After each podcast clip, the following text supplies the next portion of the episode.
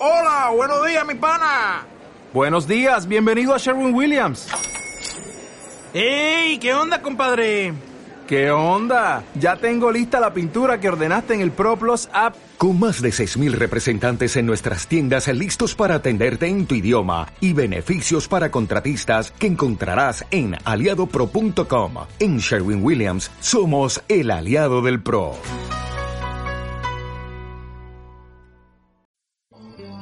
Enseguida vuelvo, amigos. Oye, ah, ¿te importa que pase? Yo creo. Es que me gustaría preguntarte algo. Solo tengo un minuto. Oye, ¿Pepinillo? no. Estaba escuchándote por la radio y me preguntaba qué es exactamente lo que va a empezar en Hollywood. El apocalipsis, el fin de los tiempos, el día del juicio final, el fin del mundo, amigo mío. Los cristianos lo llaman el arrebatamiento, lo- lo- los mayas lo sabían, los hopis y el, el, la, em, Ching, y la Biblia también va por ahí. y- y- ¿Una birra? Sí. Oye, verás, tengo que comer. Tengo una idea. ¿Por qué no te bajas mi blog? Es gratis. Por supuesto, se agradecen donaciones. Antiguamente el pueblo maya fue la primera civilización que descubrió que este planeta tenía fecha de caducidad. Según su calendario, en el año 2012 se desarrollaría un cataclismo causado por un alineamiento de los planetas de nuestro sistema solar que solo sucede cada 640.000 años. Oh, no, otra vez no.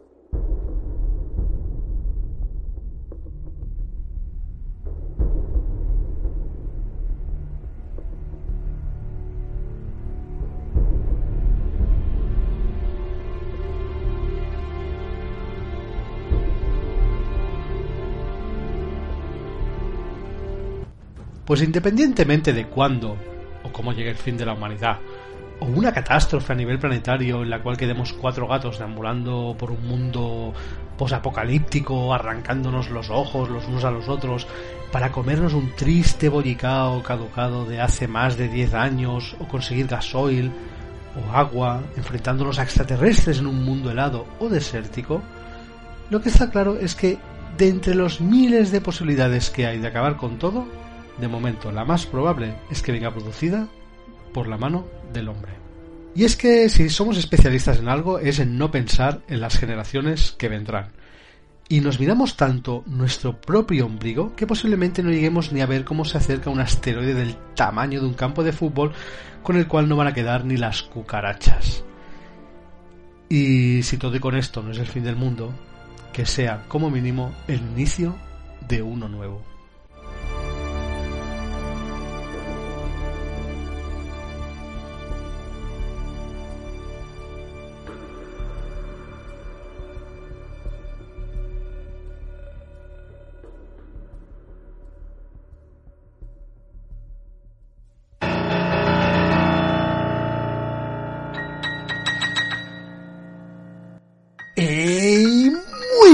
Y bienvenidos de nuevo. Si pensabais que no íbamos a sobrevivir, estabais muy equivocados. Y es que nos hemos preparado muy bien para este fin del mundo.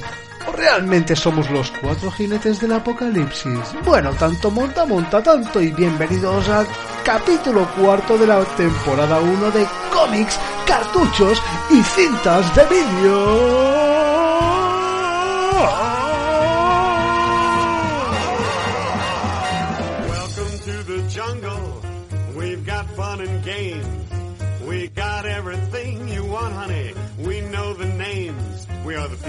that can find whatever you may need.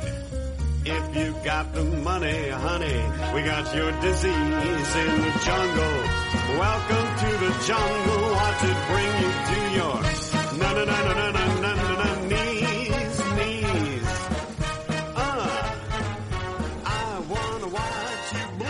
Hola y muy buenas de nuevo, ¿qué tal? ¿Cómo estáis? No sé si queda algún superviviente por aquí cerca de nosotros, pero bueno, ya volvemos a estar aquí después de un largo tiempo y es que han sucedido muchas cosas y de entre ellas, pues el mal llamado fin del mundo, porque no por eso tiene que ser malo.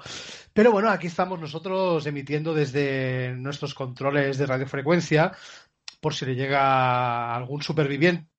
Y nada, mm, a ver, mm, aquí los que estamos aquí somos cuatro supervivientes que hemos quedado por aquí por la zona. Y aunque, bueno, también podríamos ser los cuatro jinetes del apocalipsis que somos responsables de este fin del mundo, nadie se sabe. Pero bueno, yo quiero presentar a mis colaboradores. Y la premisa de hoy que tratamos este tema tan sobado por la ciencia ficción, que es la gallina de los huevos de oro, les dije, no os preparéis nada. Porque quiero ver eh, si mis amigos, colaboradores, quiero saber y que todo el mundo sepa si son más bien preparacionistas o improvisionistas. Y hoy lo vamos a descubrir. Y bueno, ya veremos si al concluir el programa, bueno, hemos conseguido sobrevivir o hemos contribuido a ser abono para las patatas. O sea que doy la bienvenida. Eh, Edgar, ¿qué tal? Muy bien, Xavi. ¿Qué tal? ¿Cómo, ¿Cómo vais? estás? Muy bien, estupendamente aquí con ganas de iniciar esta nueva aventura en cómics, cartuchos y cintas de vídeo y muchas ganas de, de interactuar con vosotros y de ver qué pasa en este programa de improvisación. ¿Preparacionista? ¿Provisionista? Mm, un poco de cada. Tengo que decir que, que me gusta improvisar, pero también me gusta tener mis ases en la manga. Y ahí los tengo. Bueno.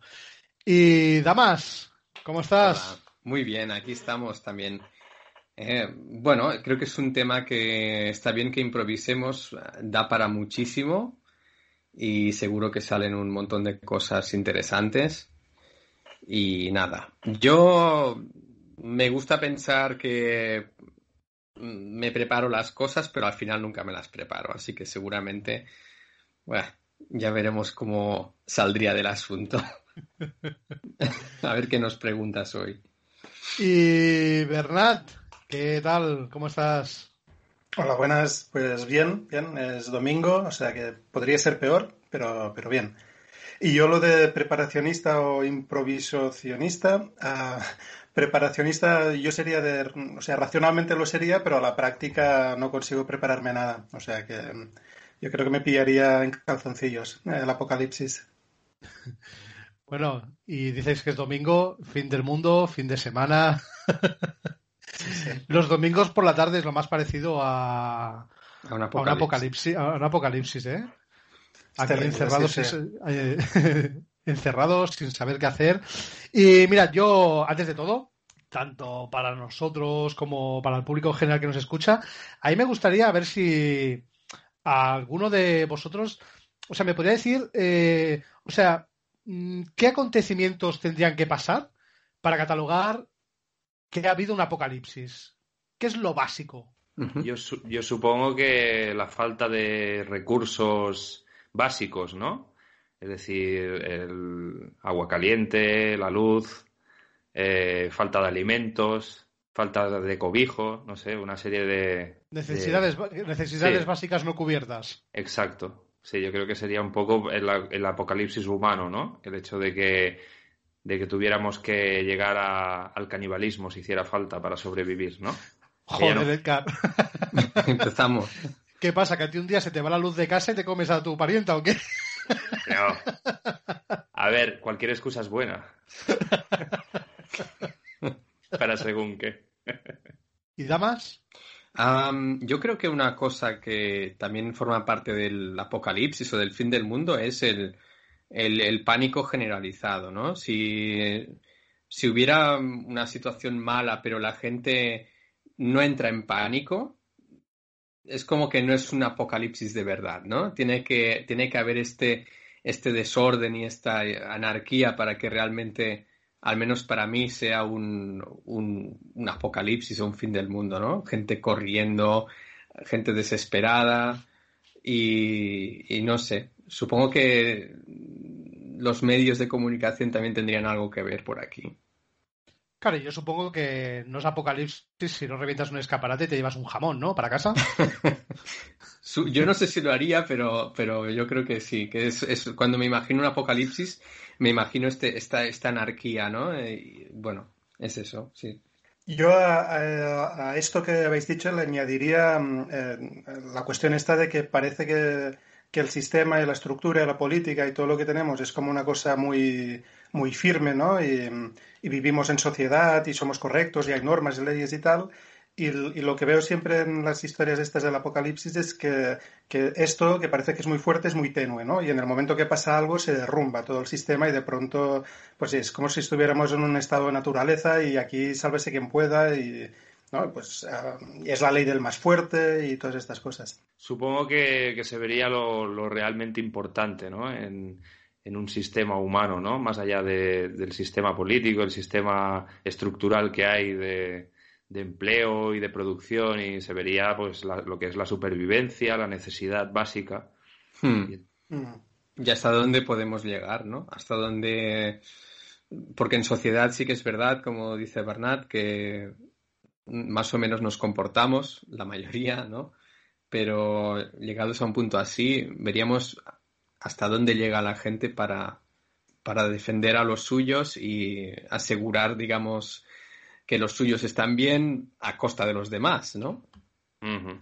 Bueno, yo creo que hace cosa de un año vimos, vivimos una de una situación muy excepcional, no hace falta que recuerde cuál es, porque estamos todos ya las tenemos todos bastante asimiladas, aunque estemos hasta los cojones, y vimos una de las actitudes más posapocalípticas que podemos encontrarnos a pie de calle, ¿no? Y fue el consumo de papel de váter en esa época, ¿no? Yo me acuerdo el día que, que nos encerraron en casa, justamente coincidió que ese día tenía que ir al supermercado a comprar y cuando pasé por el pasillo del agua y el papel de váter me quedé eh, con el culo torcido y luego con el tiempo entendí cuál era esa necesidad del papel de váter y es que es como una necesidad ancestral que tenemos, bueno, ancestral no, porque tampoco hace mucho, y es que uno de los productos más valorados en un mundo que se va al garete, eh, es el papel de váter para hacer intercambio. Inconscientemente mucha gente no lo sabe, pero se tiró el papel de váter. Y es que eh, se hablaba que, por ejemplo, en una de las. en la guerra de Kosovo, eh, uno de los productos más importantes de intercambio era el papel de váter, porque claro, cuando llevas ya dos semanas limpiando, limpiándote el culo con papel de periódico y hojas, ese papel suave doble capa te sabe mmm, a maravilla. Y era un producto muy, muy, pero que muy codiciado, incluso más que una lata de comida. O sea, para darnos cuenta ese comportamiento posapocalíptico, ¿no? O al igual que en Estados Unidos les dio por comprar, pues, armas. Y eso, el, entonces, uh, en esta metáfora, ¿no? El, las toallitas de estas húmedas serían como el oro, ¿no? Diamante de intercambio, porque eso sí que es a raíz de, esto, eh, me acuerdo de, de, una historia que contaba un colega que su padre estuvo en un, un, viaje con avión por Perú y contaba que estando en el avión eh, les anunciaron que tenían que hacer un aterrizaje de emergencia y que la reacción que hubo en el, en el avión fue como si fuera el, apocalipsis, ¿no? Que el padre contaba que, que las, las, mujeres se pusieron a rezar y que los hombres saltaron por encima de las mujeres, apartaron a la gente para llegar al, al mueble bar y, empezaron a beber pues eh, botellines estos de, de cerveza de lo que sea. Y, y contaba que, que, bueno, que claro, luego el avión aterrizó sin ningún problema y que cuando aterrizó sin ningún problema la gente se miraba con, con cara de vergüenza, ¿no? De, bueno, a ver, lo que hemos hecho y, y, luego ha sido para nada, pensando que moríamos y así. Añadir nada, una cosita, con, con esto que decíais de, ¿no? de la anarquía y tal, que inevitablemente lo pienso desde un punto de vista de, como de los filósofos, ¿no? Y hay un filósofo que, este, que es el Thomas Hobbes, no sé si os suena. El de Calvin y Hobbes, ¿puede ser? no, parecido, pero no. Que este decía, buscaba como la justificación del orden social y decía que el orden social existía porque si no había orden social, el, el hombre era un lobo para el hombre, ¿no? Que era un estado de guerra de todos contra todos y que, que todos nos dedicamos a putear todo lo que podíamos al otro y, y no teníamos límites y tal. Que entonces nos poníamos todos de acuerdo para instaurar un orden social que impidiera que impidiera esto. Cuando pensaba en el apocalipsis, bueno, cuando empecé a estudiar al chaval este, lo asocié directamente, ¿no? Con, con un pánico nuclear o una historia de estas. Hmm. A mí lo que, lo que me parece interesante también, uh, bueno, cuando empezó todo este tema del, del, coronavirus, ¿no? Y todo esto que dices, uh, Xavi, del, del, papel de váter que de repente desapareció de, de todas partes, ¿no? como si fuera bien súper preciado, ¿no? Es también una, una, una especie de, de, reacción en cadena, ¿no? Eh, por algún motivo vemos que todo el mundo está... Yo, por ejemplo, yo no tenía ni idea de esto que has comentado de, Kosovo y de pues que era un bien muy preciado, pero de alguna manera veíamos que todo el mundo cogía todo el papel de váter que podía y entonces tú pensabas, eh, no voy a coger tanto, pero voy a coger a alguno por si acaso, ¿no? Porque vete a saber que a lo mejor...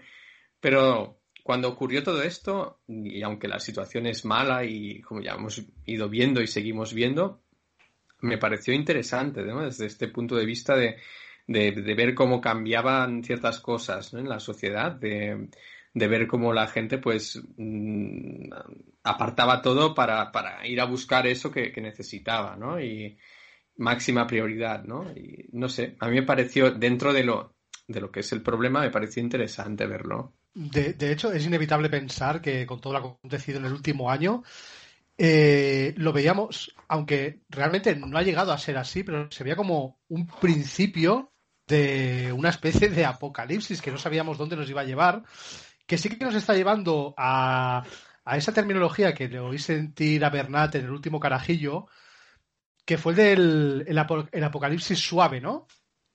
Que es este sistema que se va que se va hundiendo, van pasando pequeñas cositas que nos la van metiendo poco a poco y nos daba y, ahora sí que da esa sensación, ¿no? Al principio era un poco todo muy loco y ahora sí que nos da la sensación esta de apocalipsis suave. Yo no sé si conocéis esa terminología o si no Bernardo os hace una explicación rápida. Bueno, yo la terminología no como tal no, no, no la conocía, pero me leí el libro que es de McIntosh o una cosa así y me llamó mucho la atención esto, ¿no? Que, que, yo todo lo que había leído sobre Apocalipsis era como, pa, pasa algo, un surgimiento de, yo qué sé, de un ataque alienígena o al apocalipsis zombie o un virus que de pronto mata a todo el mundo y parece que las cosas pasan en, en una semana, ¿no? Que se desmorona todo. Y, me gustó mucho el libro este porque contaba esto, ¿no? Que, que son pequeñas cosas, que paso a paso pues vamos cayendo en, en, en una situación que, que es terrible y yo no sé, ¿eh? pero igual estamos un poco en, en, esta situación, ¿no? Porque el cambio climático, todas estas cosas van sumándose y, y da un poco de miedo para pa dónde vamos. A ver si se sostiene en el sistema. Bueno, yo solo quería decir que yo tengo bidet en casa y que... o sea, ya es un, un, dios en el apocalipsis, ¿no? Es como... Sí, muy feliz. Oye, pero, pero la, la, utilidad real, real del bidet, o sea, o sea, ¿lo utilizáis vosotros? Yo siempre, cada día. Yo no lo he usado, no lo había usado nunca, pero desde que. Este es un poco escatológico, ¿eh? pero bueno. Desde que soy mejor, mayor empezado a usar el, el chorro de la ducha para pa limpiar en profundidad, digamos, el, los tarzanes y este tipo de cosas que se quedan por ahí colgando. Y, y, no sé, y pensaba esto del papel de váter, a mi padre sería un hacha, porque yo me acuerdo que iba al bosque con él cuando era pequeño apretón y sabía al dedillo eh, con qué tipo de planta te tenías que limpiar el culo, ¿no? Que era sí. la perfecta y la adecuada. Uh -huh. Entonces parece también que, que no sé, ¿eh? que pienso ahora a raíz de lo del apocalipsis, que también lo que sucede en el apocalipsis es que las técnicas que, o sea, los conocimientos que ahora son muy importantes, cuando hay un apocalipsis ya no sirven para nada, ¿no? Y, y estas cosas como muy prácticas, muy de, eh, del bosque, del campo, de conocimiento, no sé, bueno, sí, práctico, ¿no? Eh, de pronto son el, lo más valorado, ¿no? Lo, imagino los ingenieros, los pastores, los cazadores, todas estas cosas. De hecho, no sé si lo sabéis, pero es que precisamente desde el año pasado que se comenzó a ver este, pero, este pe pequeñito problema con lo del coronavirus a nivel mundial, eh, los cursos de supervivencia, de, para entendernos de preparacionistas, o sea, han aumentado entre un 30 y un 40% la demanda de esos cursos. Y esos cursos se limitan básicamente a sobrevivir en un medio que no es el tuyo, precisamente, ¿no? Que es lo que está, lo que está contando Bernat, de limpiarse el culo con una planta que no sea una ortiga, por ejemplo, o no comer según que vayas, o saber hacer trampas para cazar conejos, o simplemente saberte defender de lo más obvio. Es que si la gente no encuentra lo que tiene que encontrar en el sitio que se piensan, van a ir a por ti y, lo van a, y, lo, y te lo van a venir a quitar. Hmm. Y es pura supervivencia eh, humana, al fin y al cabo. Y luego también ha aumentado como un 30 o un 40% la demanda de búnkers. Todo esto en, el- en un, en un año. O sea, estamos hablando de que, bueno, mm, gente de pasta, con familia, que quieren protección y se interesan por saber cuánto le costaría o un búnker, bueno, un 30 o un 40% más que hace un año. A mí me parece increíble. Pero bueno, ya yo creo que ya llegaremos a profundizar un poco en el tema. Y primero de todo quería hacer como un pequeño concurso con vosotros tres. Eh, ¿Estáis de acuerdo? Y tanto. Venga. Pues venga, vamos allá. Bueno, chicos, de cómics, cartuchos y cintas de vídeo, ¿estáis preparados para la pregunta? Sí. Por 25 pesetas. Formas distintas de cómo va a acabar el mundo. Un, dos, tres, respondo otra vez. Una intolerancia alimenticia. Que el planeta se vuelve agresivo hacia la humanidad. Un meteorito. Una alergia. Eh, un virus, ah, un virus que mata a todo el mundo. Una caída mundial de la economía. Mm, Una banda de enanos asesinos. Una guerra nuclear. Un ataque de hackers a gran escala.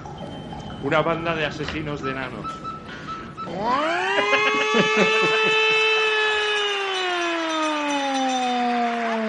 Para, para rematar, para que después de que los ases- enanos asesinos matan a todo el mundo, aparece una banda de asesinos de enanos y se disputan por el final de... ¿No? Edgar ha repetido lo de enanos asesinos. No, no, no, no, no, no.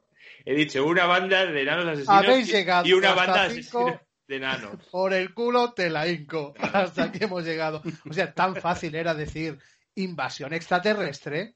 No, perdona, yo he dicho dos cosas distintas, ¿eh? Pero bueno. Sí, claro, enanos asesinos y asesinos enanos. No, que no, he dicho una banda de enanos asesinos y una banda de asesinos de enanos. Que, a ver, no es lo mismo. Pero bueno, Bueno. ya está, ¿vale? Lo cierto es que cualquier excusa es buena para que se acabe el fin del mundo. Y es eso, por ejemplo, no, habéis dicho esta que yo me pensaba que le ibais a decir, que es la de una invasión alienígena. Porque yo muchas de las películas de ciencia ficción que recuerdo donde el mundo se va a tomar por culo precisamente es porque vienen de fuera a jodernos. Y yo que sé, que hay la buenísima y mitiquísima Independence Gay o, o una de mis favoritas, Mars Attack. Hostia, mal. Venimos en son de paz, ¿no? Venimos en en son de paz, venimos en son de paz. Y bueno, es que bueno, es lo que decimos, ¿no? Que mm, en la ciencia ficción ha bebido, bebe tanto de este de estos acontecimientos del fin del mundo. Bueno, es que es infinito, ¿no? El, lo, lo que puede generar el, el apocalipsis. Y aparte, yo creo que cuando suceda será algo que no, que no hemos tenido en cuenta. Eh, alguna chorradita que, yo qué sé, pues, mm, alguna que, hay alguna Sí. novela de estas de ciencia ficción, ¿no? De, Las abejas pues, que se han extinguido o algo por así. ejemplo, Mm. ¿no? Como la habla. del Shyamalan, ¿no? El, el incidente El es. incidente. Sí, sí, lo de las abejas es cierto que se habla, ¿no? Que, hostia, las Mm. abejas polinizadoras son el escalafón más pequeño, pero el que puede desencadenar un problema mucho más grande, ¿no? Hmm. Vaya, yo lo de las abejas. Sí, no lo sé, yo creo que leí en algún sitio, no me preguntéis dónde, y a lo mejor no es verdad, pero, pero que el, eh, el, el ser vivo que menos negativamente afectaría si no estuviera sería el humano, ¿no? Eh, si faltaran abejas, si faltaran moscas, todo esto mm, afectaría de algún modo a los, a los demás seres vivos, ¿no? Negativamente, pero si, si no estuvieran los, si no estuviéramos nosotros, pues no sería así. Sería el paraíso, de hecho, para la naturaleza, ¿no? Si no estuviéramos nosotros. Creo. Y de hecho ya lo vimos, ¿no? Cuando estuvimos confinados, pues el- el- los dos meses que estuvimos en- encerrados, salías al, al bosque o, o al Hmm. campo, lo que hubiera alrededor, y, y era exuberante, era alucinante, ¿no? Que en, en dos meses de no tocarle los cojones, eh, la cosa... Se había mm, recuperado. no sé. Sí, sí. Bueno, o, o vaya, que, que pasaba sin nosotros perfectamente. Hmm. Pero bueno, yo creo que lo más, lo más factible, al menos creo yo desde mi punto de vista, a la hora de que se, se- se produjera una situación de apocalipsis, es el, el colapso, el, el colapso de un sistema, ¿no? Que podría empezar, pues por eso, ¿no? Por un derrumbe a nivel mundial económico o unos hackers que se dedican a piratear sistemas. Yo actualmente lo veo como lo más probable, ¿no? No sé cómo vosotros cómo lo veis. Si realmente Hmm. algo Sí. que, pare- que parece como tan inocente, ¿no? De...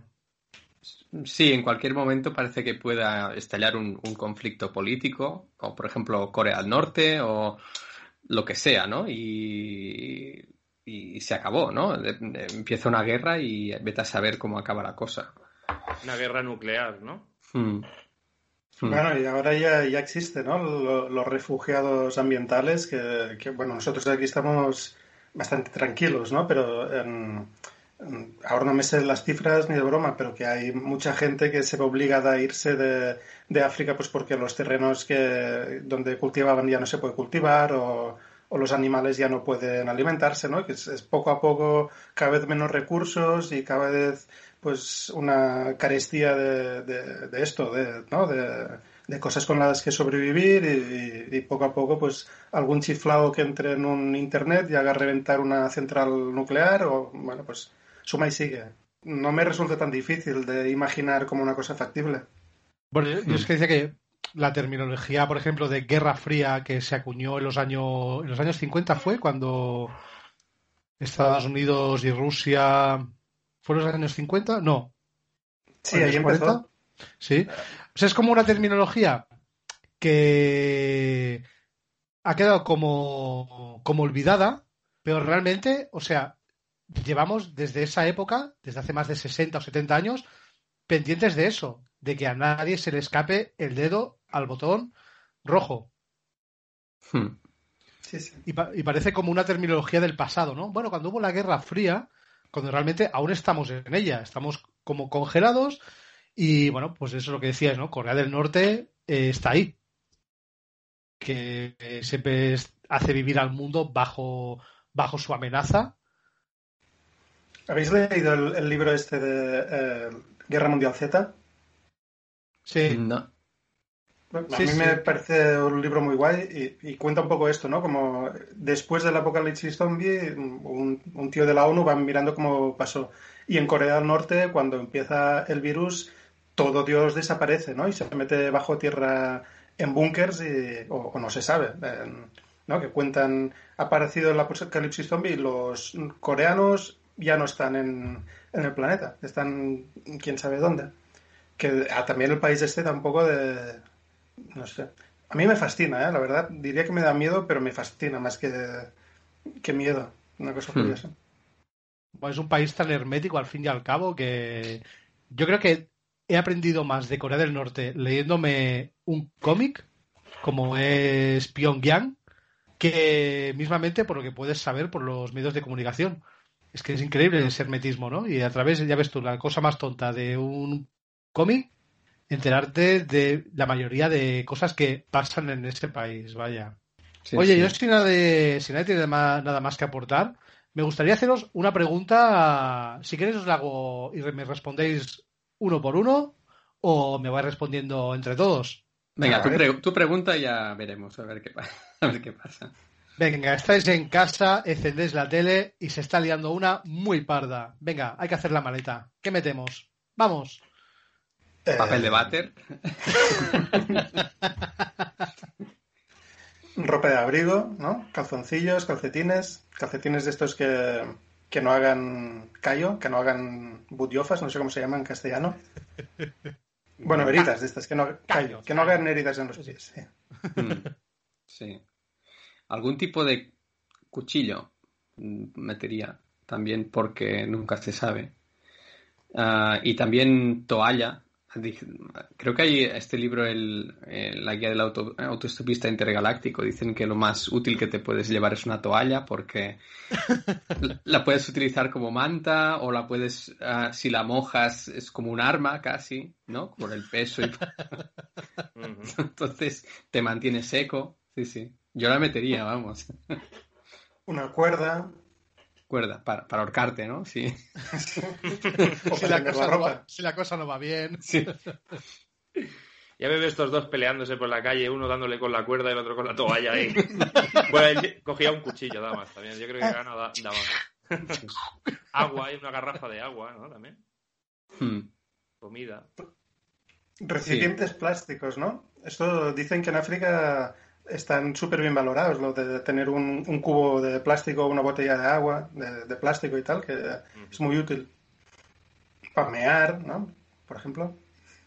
Hmm. Sí, no sé. Ah, no sé si cogería dinero o no.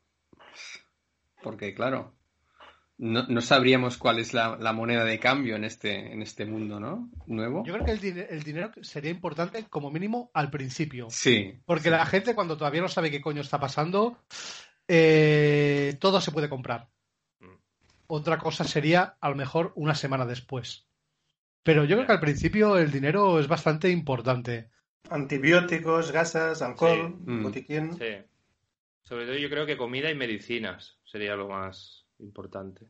Bueno, parece una tontería, pero claro, vas pensando cosas que meterías en la maleta y al final eh, quizá que habrías haciendo una maleta que no podrías ni con ella y tendrías que hacerte también de un carro y bueno, realmente lo que os decía antes, han aumentado un 30 o 40% de gente que se prepara para esto y negocios que se han abierto también para esta gente que está preocupada por si algún día llegan momentos de salir de casa cagando leches y gente que se dedica a prepararte tu propia maleta personificada de eh, objetos para sobrevivir.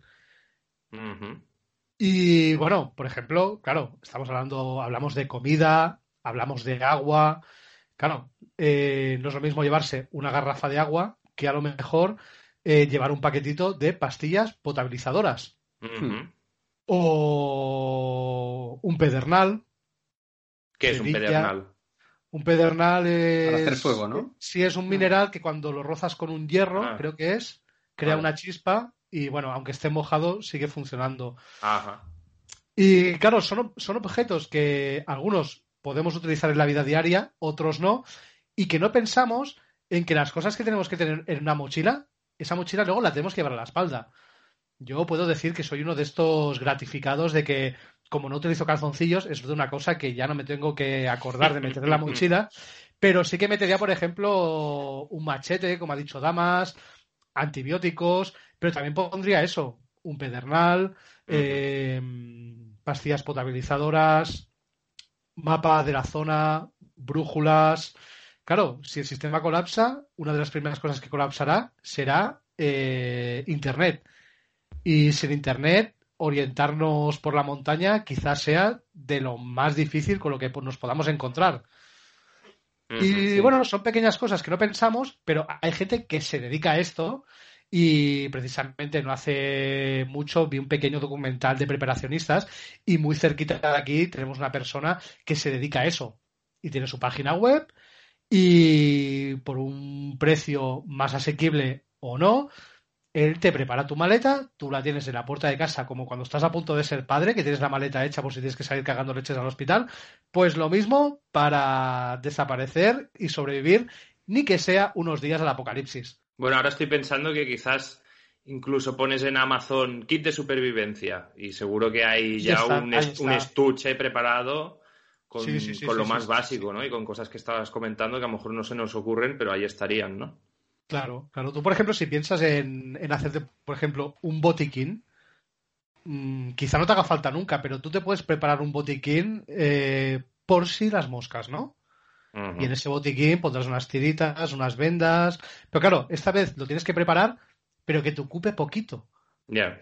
Y, lo y ahí es donde interviene lo de la toalla que te sirve de manta, te sirve de arma, te sirve de lo que tú quieras, ¿no? Y es muy curioso. Yo no sé, ¿vosotros la tendríais en casa esa maleta o qué? Yo creo que la. Puede que sí, pero intentaría hacerla yo, porque mm, no sé, no sé si, si me ponen una maleta con cosas, si las. Me gustaría mm, asegurarme de que sé utilizar todo lo que hay, de que pueda aprovechar al máximo lo que hay. Y, bueno, mm, pienso que, y me incluyo aquí, que muchos no sabríamos. Tenemos aún así la maleta y bueno, tienes un, te haces una herida un poco grave y. ¿y qué haces? ¿Cómo actúas en esa situación? Así que sí, sí, yo, yo a lo mejor aún, aún no, pero si viera que la cosa va un poco peor, quizás sí la tendría, pero intentaría hacérmela yo. Yo, de todas formas, creo que el, el rollo, no sé, el tema es este, ¿no? Que, que el, el, apocalipsis te pilla en bolas, que no, Sí. que es plas y, y a tomar por culo. Y entonces, No avisa, no avisa. Hmm. No avisa. Bueno, podemos llegar al extremo, por ejemplo, como llega mucha gente, de aparte de tener su mochila, tener un coche preparado en la puerta, eh, siempre con gasoil, eh, bidones de gasoil y todo un equipamiento dentro, por si algún día hay que salir cagando leches, utilizar ese coche. Que parece una tontería, pero hay gente que lo tiene en la puerta de su casa. Sí, sí, sí. Bueno, yo he visto un, canal de YouTube también. Me gusta ver este tipo de, de canales. Hay un señor americano, se llama, el- eh, es un pastor, eh, pastor de iglesia, pastor Joe Fox se llama, y es muy mm, preparacionista de estos, ¿no? E incluso tiene, él vive en su granja, tiene todo, intenta hacerlo a su manera, e incluso tiene pastillas antirradiación por si hay un tema nuclear, él lo tiene ya todo preparado, todas las cajitas para todos los miembros de su familia, y, eh, bueno, es, es algo que lo ves como lo vemos ahora y decimos a dónde va el flipado este, ¿no? Pero, pero eh, claro, si ocurriera algo realmente, pues, oye, eh, no sé. Ya te digo, yo ahora mismo mm, no lo tendría, pero tampoco soy muy consciente de... de- de- A mí se- ya os he dicho que me- el apocalipsis me pillaría seguro, Mm. ¿no? Porque me gusta leer y soy consciente de que hay que estar preparado, pero me pillaría un día durmiendo, pam, ya está. ¿Habéis visto ese, el meme este que, de- sobre un apocalipsis zombie, ¿no? Que es un, un coche con rodeado de zombies y, y un tío con una pistola encima del coche, ¿no? Disparando a los zombies que hay ahí. Y pone, pues normalmente te imaginas que tú, el del coche, es, eres, o sea, que tú eres el del coche, ¿no? Y dice, en realidad tú eres este. Y señalan uno en medio, un zombie más, ¿no? Ahí, como... Sí. Sí, sí, sí, sí. Yo me imagino que mucha gente iría en masa a- a- al Decathlon, ¿no? El Decathlon ya puede... No sé cómo lo harían, pero vamos. Sí, sí, sería un punto. Hay un libro de Mac- eh, Max Brooks, que es el, el escritor de Guerra Mundial Z, que eh, hizo un libro medio en broma, pero bastante coherente, que se llamaba Guía de Supervivencia Zombie, y era, bueno, los tipos de actuaciones que teníamos que tener ante un apocalipsis zombie, ¿no? Y una de las primeras cosas que te aconsejaba era que pensaras como piensan los demás. Y precisamente a los sitios donde nos tienes que ir son ni a supermercados, ni al decalón, y menos a una comisaría de policía a buscar ayuda. Porque los policías van a ser los primeros que están armados. Y si hay Mm. jaleo y tienen que disparar, mm, no van a ver si haces buena o mala cara. Sí, sí, Eh, sí. Es un libro divertido, ameno, que parece como, bueno, a los zombies, no sé qué, pero puede servir para muchas más facetas de, de la vida apo- apocalíptica, ¿no? y oye, Mm. una pregunta, una pregunta, va. A ver, eh, cada uno que me diga, eh, apocalipsis favorito. Si tiene que acabar el mundo, ¿cómo os gustaría que acabara? Uf. Yo de, de los enanos ya está, ¿no? No digo nada. A mí me molaría alienígenas. A mí también. Pero, pero por- porque, hostia, sería, no sé, sería, como mínimo sería interesante, ¿no? Porque que, que me mate el, el vecino eh, Gromen de debajo, que, ¿no? Yo qué sé, que, que, que fuma por la escalera, pues, pues no tiene demasiado morbo, pero si me esclaviza un alienígena y, me hace cosas, pues al igual con mínimo aprendes algo, no sé. Sí, yo también, ¿eh? yo... creo que estamos de acuerdo, yo creo, ¿eh? por, por, lo que, por las caras que veo. Sí, porque siempre además es, es la, la, curiosidad de descubrir cuál es, de dónde viene todo esto, ¿no? Y de qué tipo de, de seres son y cómo actúan y cómo, ¿no? Eh, es interesante. Más que un apocalipsis a lo mejor de un desastre económico en el que eh, te tienes que pelear con gente, ¿no? Que esto lo hacemos todos los días ya, casi. Pero una, un apocalipsis alienígena sería que vienen los alienígenas aquí a exterminarnos y ya está, ¿no? O sea. Sí, algo así, ¿no? Si no, no es un apocalipsis, ¿no? Sería. pero, quizá los primeros, quizá los primeros días vienen en son de paz.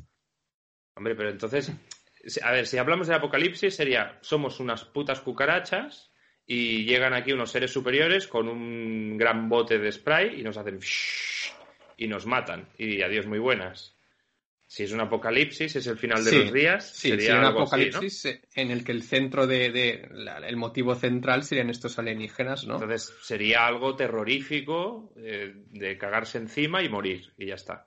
vale, pues, eh, pues entonces aclaremos una cosa. ¿Cuánto, ¿Cuánto debe durar un apocalipsis? Pues una poca leche, ¿no? El apocalipsis es el instante, ¿no? Eh, ha sucedido el apocalipsis y a partir de ahí es el cambio, ¿no? es nada vale, pues situación de mierda es lo que... Serían los supervivientes de un apocalipsis los que podrían hablar de ese apocalipsis, pero sería un mundo postapocalíptico. Ya, pero, pero, yo, creo que ahí estamos ya eh, entrando en la segunda parte del programa. Pero yo creo que sería ya como un, una terminología más, un preapocalíptico, ¿no? El día que llegan los extraterrestres, tenemos contacto con ellos, no sabemos si para bien o para mal. Esos días son los que nos gustarían a nosotros. Luego ya, si nos petan, nos petan. Claro, Apocalipsis es, el, atentado, ¿no? O sea, puede haber una preparación, el desastre, ¿no? Entonces es, un... Y entonces eh, ya está. Quedan los supervivientes que pueden hablar de ello, pero el apocalipsis en sí es, es una destrucción masiva, ya sea provocada por bombas nucleares o por un virus que sería más lento o sea, sería una destrucción que podría ser rápida o lenta, pero sería una destrucción del 99% de, de la humanidad, ¿no? Por decirlo de alguna manera. Sí, supongo que aquí, aquí también es lo, lo, interesante, es como fantasear en qué tipo de situaciones. Y en este caso, pues, un, un apocalipsis alienígena, pues, ah, aunque fueran unos instantes o aunque fueran unos dos días, por ejemplo, o algo así, ¿no? Eh, serían dos días, por lo menos desde un punto de vista, supongo, intelectual, interesantes de, de ver cómo, cómo, cómo, es algo totalmente nuevo, ¿no? Al menos para mí, al menos para mí. Que bueno, claro, si estalla una central nuclear y, y pues toda Europa o se va a la mierda o todo el mundo, ¿no? Digamos, pues claro, eso es algo que tenemos quizá más contemplado, pero el hecho de que vinieran extraterrestres y que a lo mejor son totalmente distintos de cómo te los imaginas, ¿no? Y al, menos a mí me, bueno, me, da más curiosidad, quizá. Yo lo prefiero, ¿eh? Mm. Y, una, y lo de la rebelión de las máquinas, una IA aquí cabrona que diga, va, sois un virus y vamos a acabar con, con, la mandanga, también, no sé. Eh, sí. Como, que, seguro que no tendría una conversación contigo antes de matarte, pero sería interesante, ¿no? Poder hablar con, con, no sé, pues si eres el presidente de la Tierra, con, con Skynet y diciendo, mira, te voy a, voy a hacer esto porque, pues por motivos insospechados. Hmm. bueno, Si, luego, si luego te permiten vivir en la Matrix, entonces bien. Yo estaba pensando en eso, en que crearían quizá una realidad virtual y nos usarían de baterías, ¿no? Y oímos una cosa. Eh, yo os voy haciendo preguntas porque, bueno, lo que quiero que lo que quiero saber yo y los oyentes es eso, ¿no? A ver, lo preparados que estáis. Vamos a ver. Eh, tres cosas inútiles que con las prisas seguro que meteríais en la maleta. La vajilla que te ha regalado tu abuela o tu madre cuando te has casado.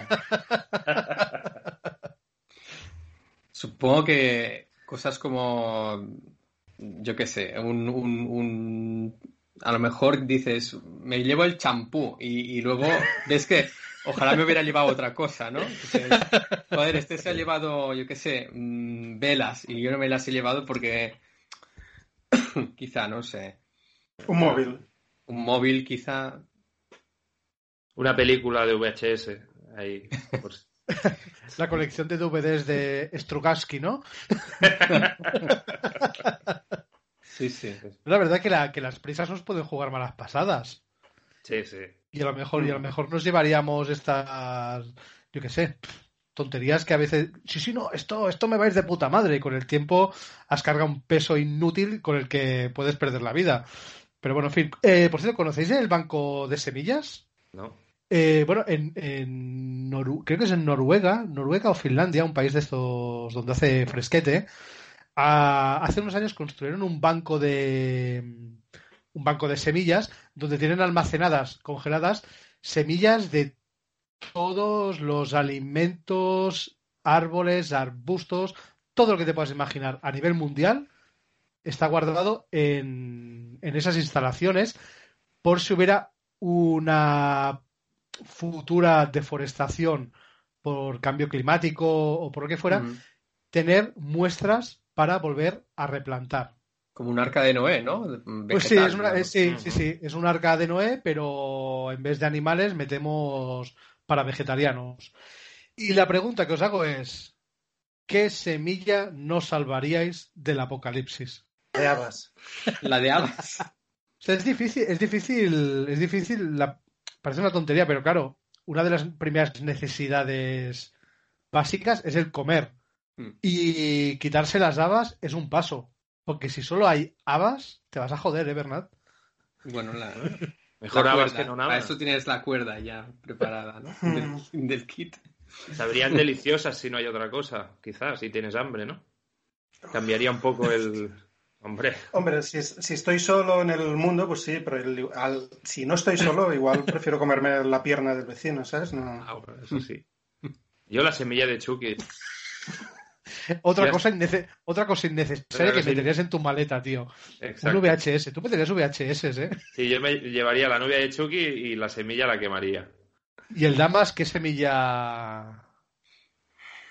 Mm, no sé, algo que no me guste. La berenjena. Además necesita mucha agua. Es una mierda eso. ¿Quién coño inventó la berenjena? Pero tiene, tiene cianuro, ¿no? La berenjena. Al igual podrías Ah, eh, mira. usarla para envenenar, a- envenenar al vecino y comerte a la pierna. Pues sí. Sí, sí. ¿Mm? Mirad, y tengo otra pregunta para vosotros antes de pasar al segundo bloque. Y bueno, como ya os he comentado antes, el aumento de compra-venta de bunkers.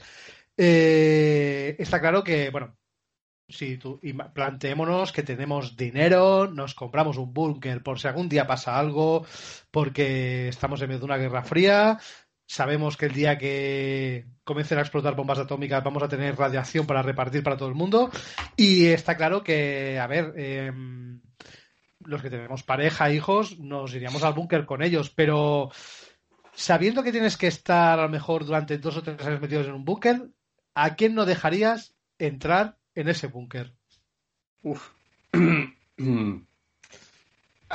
De, gente que conozcas o, o así en, en- de toda la humanidad. Bernat, yo solo hago las preguntas. Hombre, yo creo que no dejaría entrar al Bernat, por si se le acaban las habas, pues no ser el- ese vecino al que se le va a comer la pierna. Vecinos de búnker, vale, pero juntos no, ¿eh? Al Damas tampoco, que tiene una toalla Muy peligroso eso. y no sé. A ti, Xavi, de momento. ¿eh? Venga, mojaros un poquillo, va. ¿Con quién no querríais compartir ese búnker durante dos o tres años? Buah, a mí me viene a la cabeza la respuesta fácil, ¿no? Y diría la suegra, pero claro. eh, eh, Yo, la, yo lo, bueno, yo lo diría, ¿eh? Pues, Bueno. No lo va a escuchar, supongo. Hombre, pues que sepáis que tenemos un montón de comentarios del programa de suegras, que están encantadas con nosotros. Yo creo que en un apocalipsis, realmente, antes dejaría a mi mujer que a mi suegra, ¿eh? Porque cocina de muerte, ¿eh? Y llega un punto que, bueno, la supervivencia es vital y la cocina es una de esas cosas vitales, ¿no? Hostia, yo os voy a decir, a mí me sabe mal, pero yo eh, volver a vivir otra vez con mis padres lo llevaría fatal. Yo a mis padres, si tengo pasta, les compro un búnker aparte, pero al mío no los meto. Porque con 40 tacos, estar todas las mañanas en el búnker, Javi, tienes que hacer la cama, que no sé qué. Pum, esto no sé- Hostia, mira, es que, ¿y, y dónde vas? ¿Y con quién has quedado? Mira, A de verdad. comida. a buscar- Con esos zombies no te juntes, que eso es una mala influencia. abrí- a- abrígate, que hoy la radiación pega fuerte. Buena peli. Y venga, si os parece bien, vamos a hacer un poquito de parón y vamos a poner un, tema musical. Mm. Del fin del mundo. Esa de, de Defcon 2, ¿no? De, no me acuerdo cómo va, pero hora, hora, hora, apocalipsis ahora, ¿no? Viene a decir, o canta algo así, no me acuerdo bien. Pues venga, vamos allá. DJ.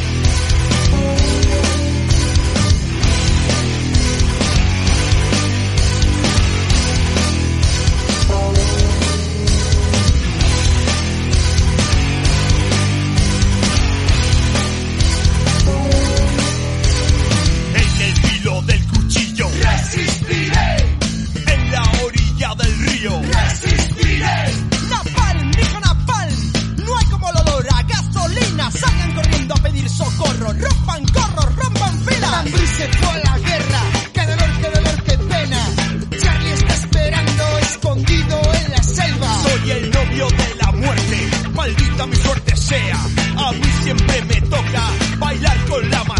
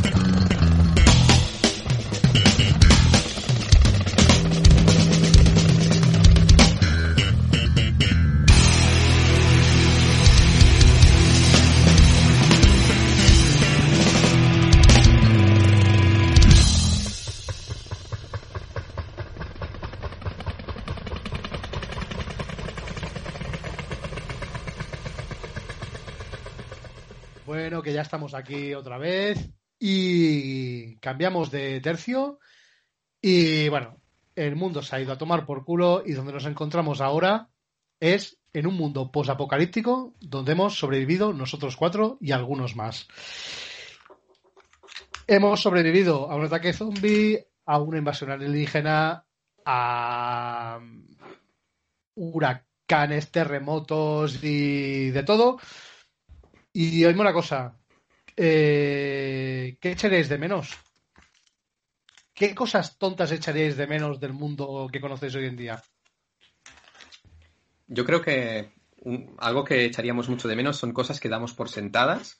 Por ejemplo, cómo pasar el tiempo. Porque yo creo que ahora mismo tenemos unos hobbies, ¿no? Por ejemplo, podemos ver películas en Netflix, podemos jugar a videojuegos o podemos todo esto quizás se acabaría, ¿no? Y, yo creo que en el, tiempo libre, si es que lo tuviéramos, eh, podríamos llegar a, a, echarlo en falta. O cosas, como he dicho, que damos por supuestas, como ducharte con agua caliente. Eso sí que se echaría en falta, quizá, ¿no? Imaginaos ducharos, yo qué sé, una vez a la semana con una garrafa de agua fría. ¿No? Eh, eso tenía que ser. No sé. Quizás serían cosas que ahora mismo no, no, no, no somos conscientes de ellas. Pero bueno. Hmm. Sí, sí, sí. Valoraríamos todo, todo lo que, lo que perdiéramos. Eh, de hecho, hace poco he visto la película de The Road, La carretera, del, y ahí ves, ves eso, ¿no? Ves un padre y un hijo como, como sobre todo el padre, porque el hijo ya nace en ese mundo post-apocalíptico, pero ves al padre como lo echa de menos todo, desde una comida caliente a una ducha, como ha dicho Damas, a ver una película, a estar con su mujer en un concierto de música. Todo, lo echaríamos de menos todo. Sí, ahora que vivimos en esta situación pandémica, que tenemos ciertas cosas muy limitadas, echamos de menos cosas que incluso antes de la pandemia ya no hacíamos, como por ejemplo ir a una discoteca. Yo hace años que nos hago de fiesta en una discoteca y parece que lo echas de menos. Y dices, hostia, ahora cuando acabe todo esto me pienso irme a pegar una fiesta en una discoteca. Echas de menos hasta eso, que es una gilipollez. Pues mm. claro, está claro que mm. en un mundo posapocalíptico ver correr agua abriendo un grifo. Claro. Eso sería lo que valoraríamos, lo que no valoramos ahora. Eso, eso tiene que ser, vaya, pura ambrosía, vaya. Mm. ¿Verdad? No echaría nada de menos. Creo que echaría de menos el ocio. ¿no? yo imagino que en un mundo apocalíptico no hay, no hay espacio para para la contemplación o para, aburrirse o para, para, dedicarse pues a rascarse los cojones, ¿no? O, a leer un libro o cosas de estas. Hmm, yo creo que esto, el ocio. Y, y, cosas tan tontas como perder el tiempo a ver, está diciendo esto de rascarse los cojones, que al igual sería peligroso, ¿no? Porque hubo una heridita ahí, una irritación de más, te pilla una infección y, y se Muchos moriríamos no de eso. No te puedes poner cremita, no sé, complicado. Sí, sí, sí, la, comodidad, ¿no? En general, el, ahora mismo dormimos en una cama y a lo mejor no podríamos dormir en una cama o dormiríamos con frío o es que hay muchas cosas a las que o, el otro día lo pensaba, ¿eh? ir al ir al lavabo y tirar de la cadena, eso se acabaría. Tenías que irte por ahí eh, en un cubo y luego de alguna manera nos hemos acostumbrado a, nos hemos acostumbrado a no ver nuestra propia mierda, por así decirlo, ¿no? Ni a olerla ni nada. Tú desaparece con un botón. Entonces, en un escenario así, mm, ¿qué haces, no? Bueno, pues te tienes que adaptar y. Sí, sí. Joder, damas, yo no sé las tuyas, pero las mías huelen, ¿eh? Pues eso, fuera del búnker, ¿no? fuera del búnker, estás nominado, cabrón. no, no, sí, sí, no, piensas y estas pequeñas cosas, ¿no? Incluso el, sexo posapocalíptico resultaría casi casi como una cosa de lujo, ¿no? Porque entre lo guarro que vamos, lo estresados, eh, lo mal que vives, o sea, sería como algo que pasaría ya no a segundo a segundo término, ya sería como algo muy, muy, muy especial. Que hmm. se diera la posibilidad, ¿no? Y pensando en eso, eh, claro, a veces eh, te planteas en este mundo posapocalípticos, eh, ¿habría alguien predispuesto a procrear vida en esas condiciones? Y que hubieran generaciones que nacieran ya de ese mundo que está solo apto para los más fuertes y los que sobreviven con cualquier cosa. Claro, ¿quién quería tener hijos en esa situación? Pero, o sea, ya vivimos en un mundo en el que el ser humano procrea a pesar de, todo el terror que hay y, países en extrema pobreza donde, donde se siguen procreando, ¿no? Sí, que de algún modo ya es un apocalipsis, ¿no? Lo que pasa es que ellos esto es como en la prehistoria, ¿no? La gente procreaba y eso era como un, sálvese quien pueda. Lo que pasa que que bueno, yo, yo, yo creo que sí, que se seguiría haciendo. Lo que pasa que a lo mejor eh, eh, lo, lo jodido en nuestro caso, a diferencia de estos otros, es que eh, tú ya has conocido algo mejor y ahora estás mucho peor, ¿no? En la prehistoria no conocían nada mejor, ves lo que había y ya está, ¿no? Mm, Pero yo creo que se seguiría haciendo, se seguiría procreando, bueno, sí. Sí, creo que yo sí. creo que también. Sí, sí, hay una constante en todo esto es que, ¿no? O sea, el mensaje que hay en la mayoría de estas cosas de posapocalípticas es que, que la vida sigue, ¿no? Que, que es imparable y que, pues que tienes hijos debajo de un puente o, o en medio de una guerra o donde sea, ¿no? Pero que, que es algo como con natural. Y además, eh, lo chungo al igual sería, o sea, lo chungo no, pero el, el planteamiento es de, también de reconstrucción, ¿no? De, de cómo se reconstruyen, porque hay el apocalipsis y, y cómo, cómo se construyen sociedades posapocalípticas y, y qué cosas tienen, ¿no? Y al igual el tema de, de- no sé si habéis visto Hijos de los Hombres, la peli. Mm, sí. ¿no? Eh, que es de estos que de pronto dejan de nacer gente, pues al igual eh, gente que sea fértil, pues no es tan fácil de, de encontrar y se convierte en algo valuoso, o bueno, no sé, cosas de estas. Muy buena película. Sí, a mí, a mí- a mí- una de una de, la- de- de las cosas que más me atraen de, por ejemplo, bueno, de ese mundo posapocalíptico, decimos de, bueno, de esto de las generaciones que quedan y todo, es que a mí lo que más me gusta es que ya, de una vez por todas, ya eh, el, out- el outfit ya deja de ser importante. O sea, tú en un mundo posapocalíptico, tú puedes ir vestido todo el día con chándal y gorra y que Sí, nadie va a sí, pensar sí, que, eres un- que eres el yonki del pueblo. Y, Mm, eh, mm, sí, sí, sí, cualquier, cualquier trozo de chapa te puede servir para ponértela en el pecho por si algún día te tienen que pegar un disparo. A lo Mad Max, ¿eh? ¿Me refiero? Tu madre ya no te diría que te arregles la barba. Claro, no- el, el outfit y la dejadez ya deja de ser importante. Y es lo que digo, ¿no? Películas como Mad Max, ¿no? Que cualquier mierda que te encuentres por el suelo es buena para vestir. Mm. ¿no? Entonces, para mí es importante, ¿no? Eh, porque vivimos en una sociedad donde, bueno, ahora ya no, pero hasta hace poco el chándal estaba mal visto. Y hoy en día es prenda de lujo.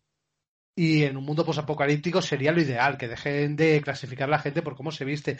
Y luego, otra de las cosas que me gustan de este mundo posapocalíptico es que eh, los tíos de las películas, o sea, son súper feos, le falta la mitad de los dientes, están guarros, descuidados, en cambio, pero en cambio las tías siguen estando buenísimas. Siguen teniendo un encanto, está- están bellísimas, depiladas, y eso me atra- o sea, como mundo apoca- posapocalíptico, eso beneficia a todos, A los tíos, ¿no? a los tíos sobre todo. Sí, sí, sí.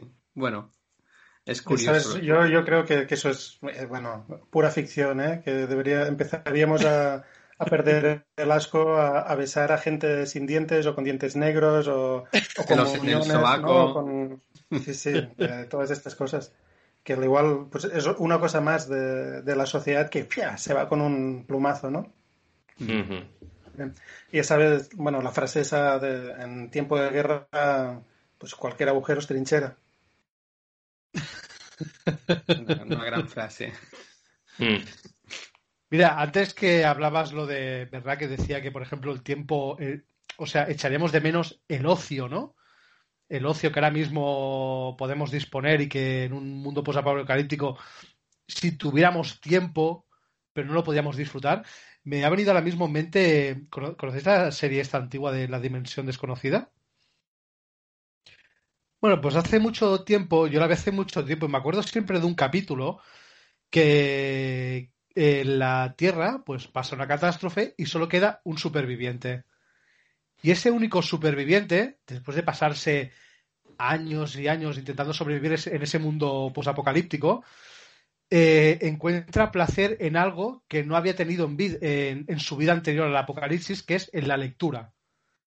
Y entonces, en su ciudad, descubre la biblioteca. Y como tiene tiempo, se y porque es el único hombre en la Tierra, se dedica a la lectura. Y entonces se vuelve un apasionado de la lectura hasta que un día, cuando ya es adicto total a la lectura y ya eh, su, gira, su vida gira alrededor de sobrevivir para alimentándose, etcétera, y la lectura, se le caen las gafas y se rompen. Y acaba así el capítulo.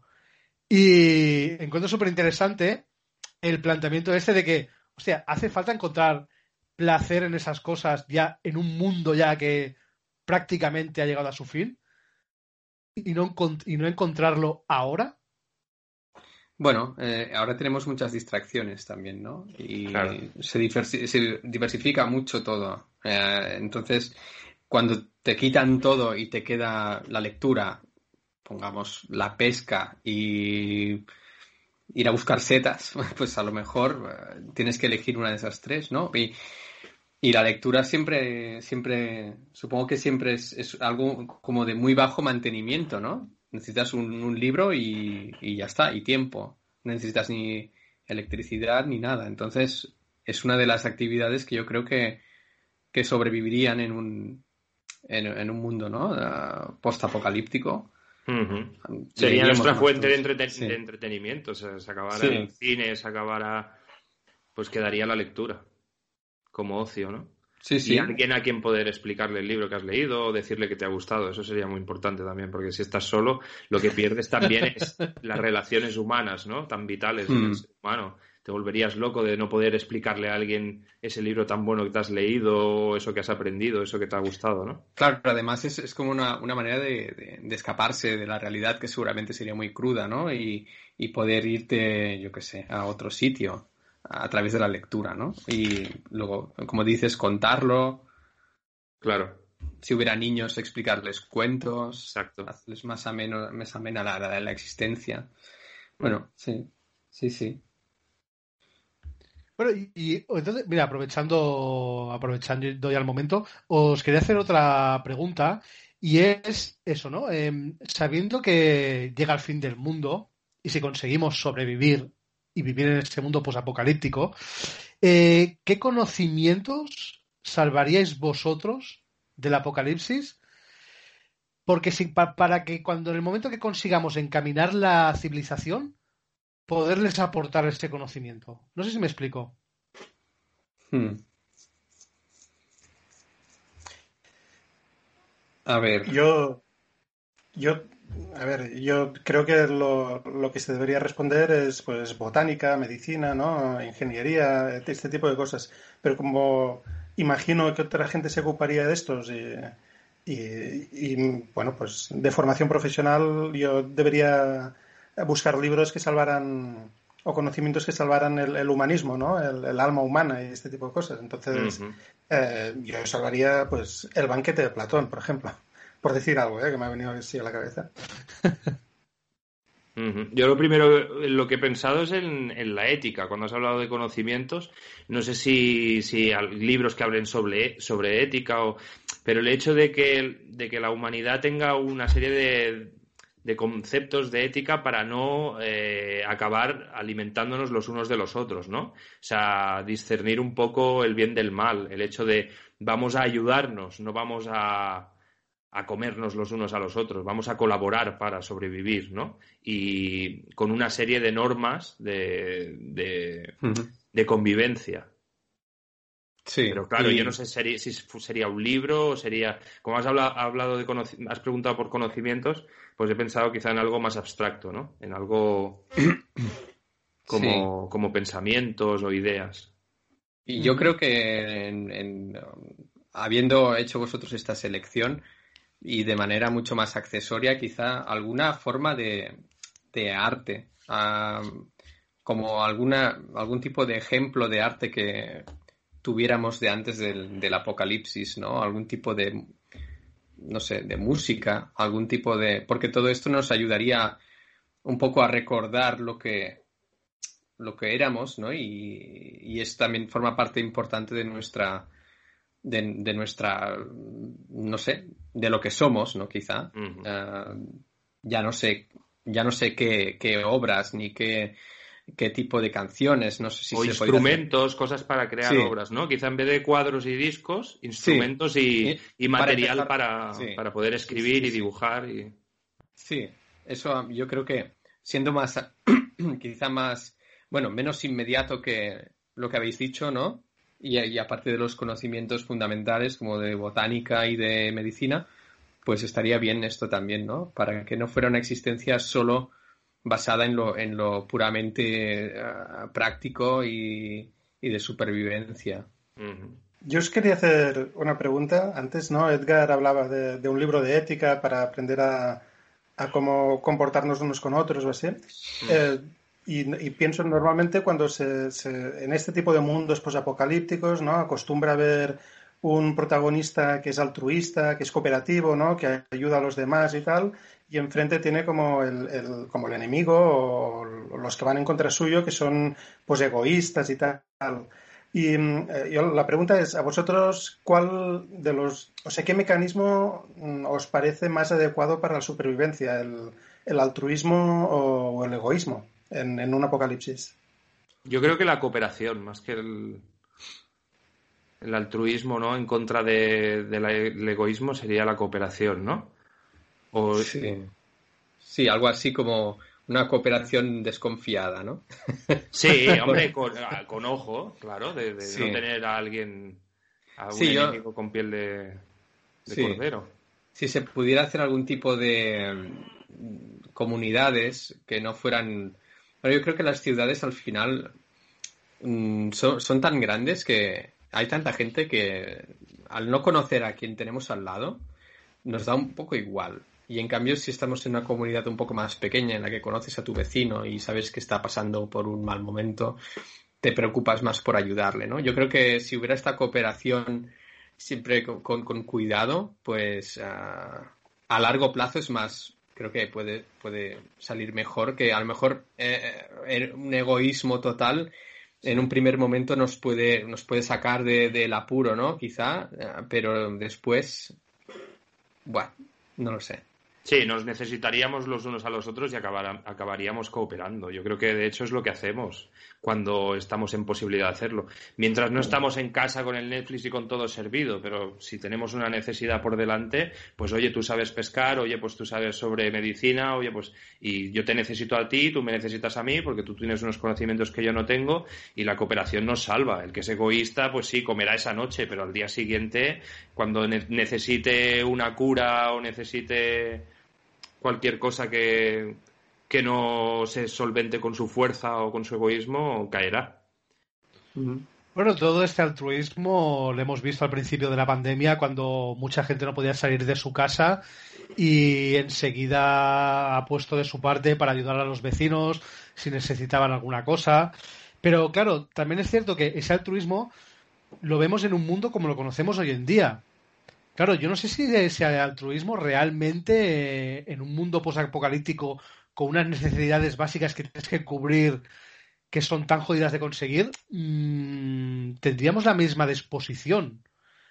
¿O haría falta un líder que impusiera un poco el repartir esas necesidades? Yo creo que serían facetas. Habría una faceta en el que hay, hace falta un liderazgo, en el que hay una cooperación, pero si vas llevando el límite en el que quedamos cuatro, estamos hechos mierda, no quedan medicinas, no queda, entonces ya llega un momento que sí, que hay una supervivencia límite, en el que salves el culo quien pueda o como pueda. Pero sí. que sería, sí que, que, incluso se puede, se puede actuar de manera altruista siendo egoísta, porque luego piensas, si este se me muere el médico, me quedo yo sin, sin poder curarme, ¿no? Entonces, al final todo quizá acabaría por aquí, ¿no? No, no sé. Pero cuando el médico ya no tuviera material ni, ni medicinas, eh, ya por muchos conocimientos que tuviera, no sería. Hmm. Valdría más su carne en nuestro estómago que, que sus conocimientos llevado ya al límite extremo de, de mm. supervivencia total. O, o, personas que moriríamos antes de comernos a, a, otro, que yo creo que. No lo sé, ¿eh? habría que vivirlo, pero yo creo que hay, que hay personas que, que, no, que no lo haríamos, que preferiríamos morir que no hacer daño a otro para, para alimentarnos, por ejemplo.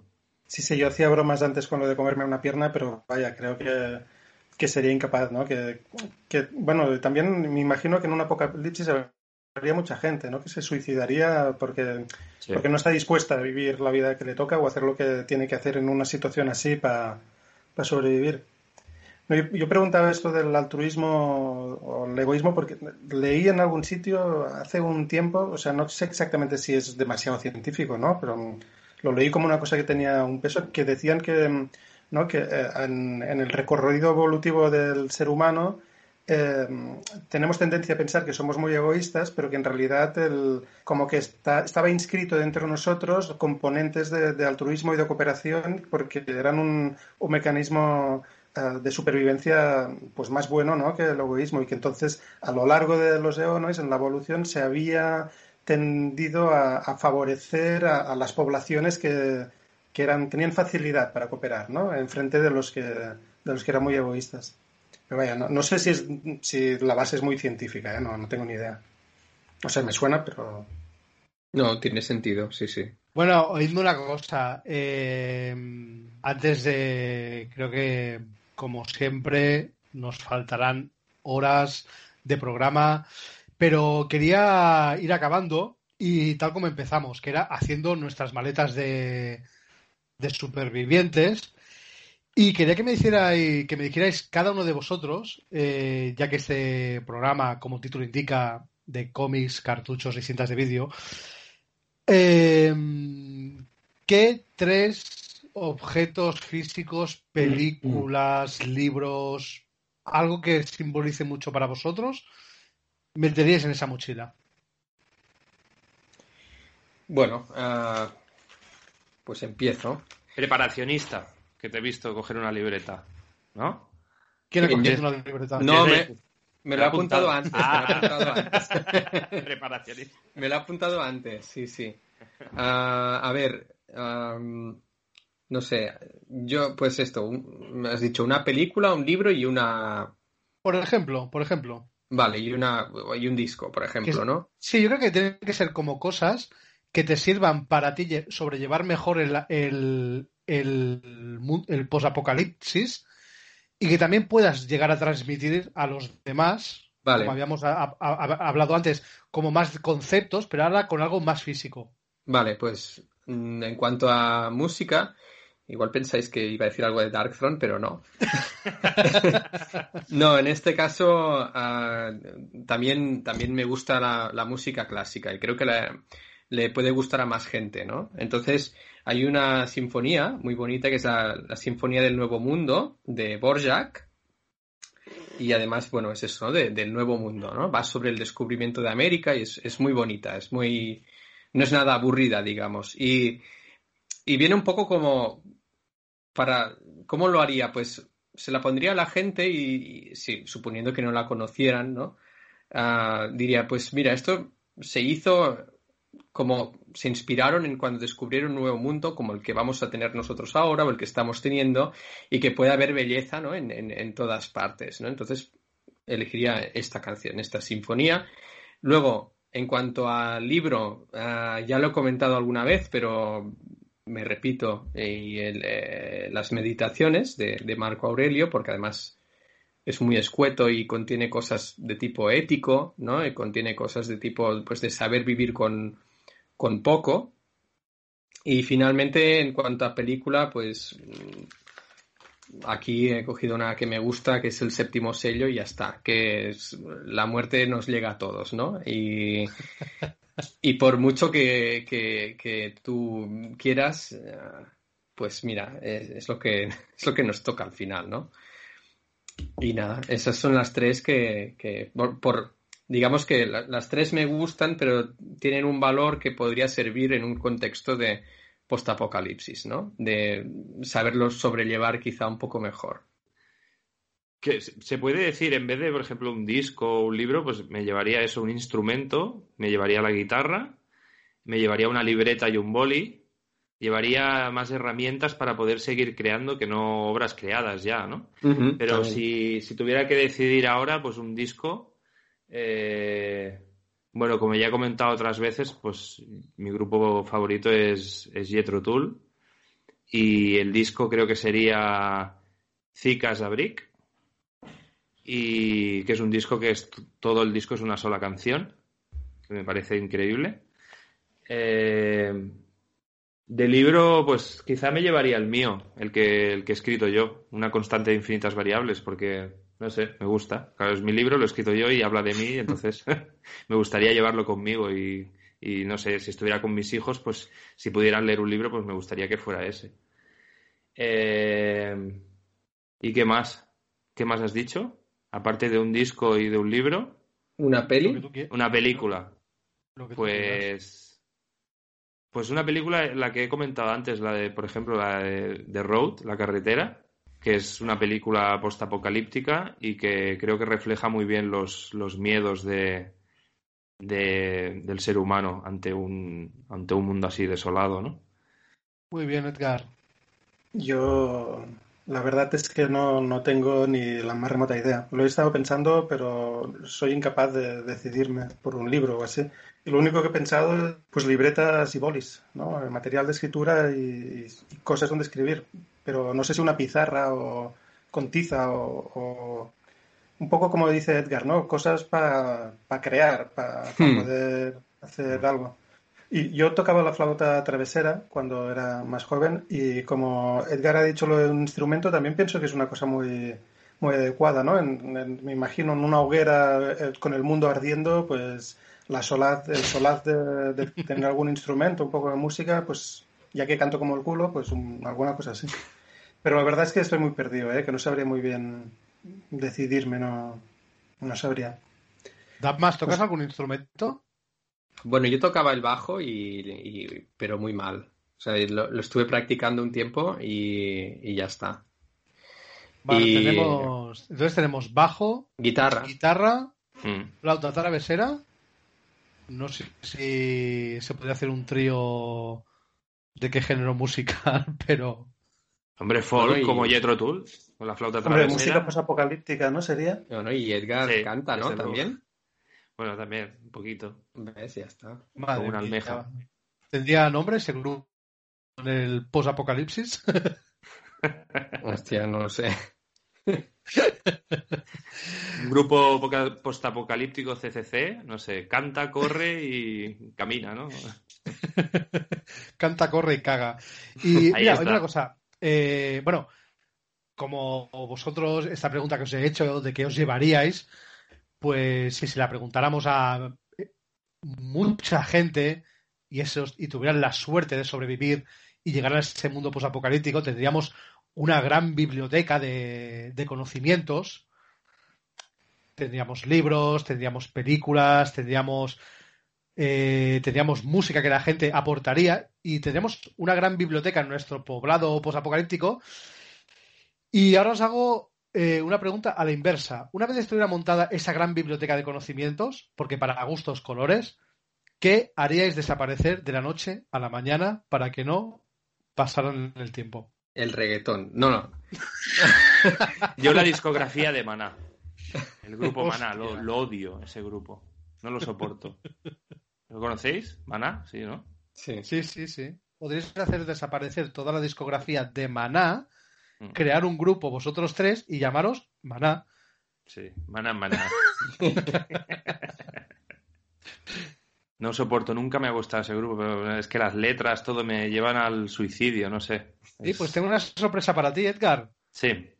Buenas noches, eh, tre- cantante de Maná, Edgar. Aquí lo tienes. Oh, hola, hola cantante de Maná.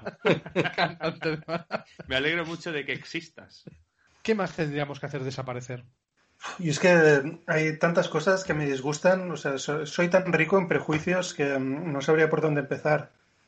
Pero ahora mismo me ha venido a la cabeza pues lo- los libros de Carlos Ruiz Zafón, de Arturo Pérez Reverte, la romántica eh, y, y suma y sigue, ¿sabes? No, que si me, si me, si me acelero terminaré ofendiendo a alguien y, y igual ya lo he hecho. O sea, Yo creo que sí, yo creo que ya.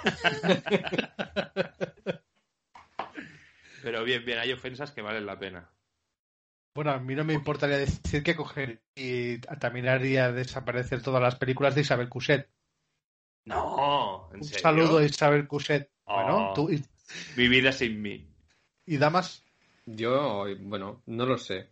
A mí una cosa que me da mucha rabia y también quizá mm, se ofende a alguien es todo el tema periodismo deportivo y no lo puedo soportar. Todo esto del as, el marca, el mundo deportivo, todo esto, yo no guardaría ningún ejemplar, ninguno. Al fuego, al fuego. Al fuego, para hacer fuego que nos hará falta. Exacto. Sí, sí, sí. Por poner, por decir algo, ¿eh? Y, y no sé. Sí. Bueno, quizás sería el momento también de crear nuevos deportes, ¿no? Como si fuera un mundo posapocalíptico invadido de zombies, el campeonato nacional de rebanador de cabezas. Buscar ¿No? minas. sí, sí, sí. Pues estamos ya, bueno, rozando ya el final del programa. No sé si, bueno, os habéis quedado con ganas de algo más antes de que llegue un meteorito aquí y haga reventar todo. Si alguien quiere aportar algo más, le quedan un minuto para que todo se vaya a tomar por culo.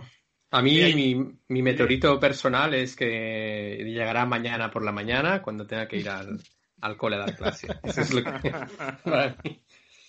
Madre mía, sí.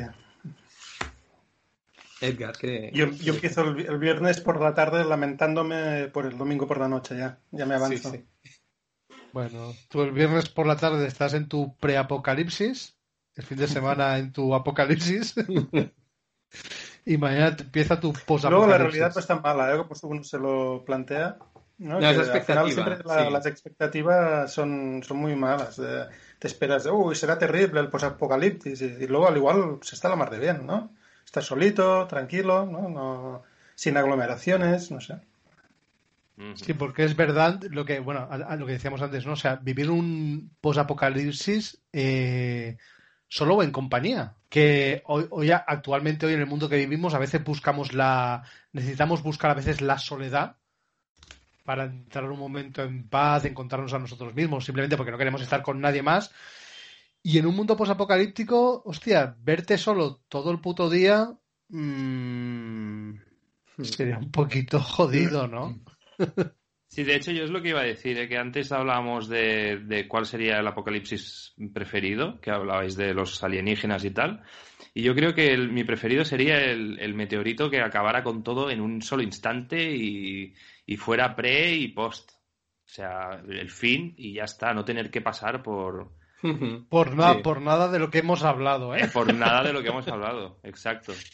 Ahora te estás desdiciendo porque te, sa- te sabe mal haber eh, hecho desaparecer toda la discografía de Maná, ¿eh? No, no, es que lo del meteorito lo digo por maná. Sería una manera fantástica de acabar con el grupo, la discografía. Oye, pues yo me llevaría una cinta de chistes de Eugenio, tío.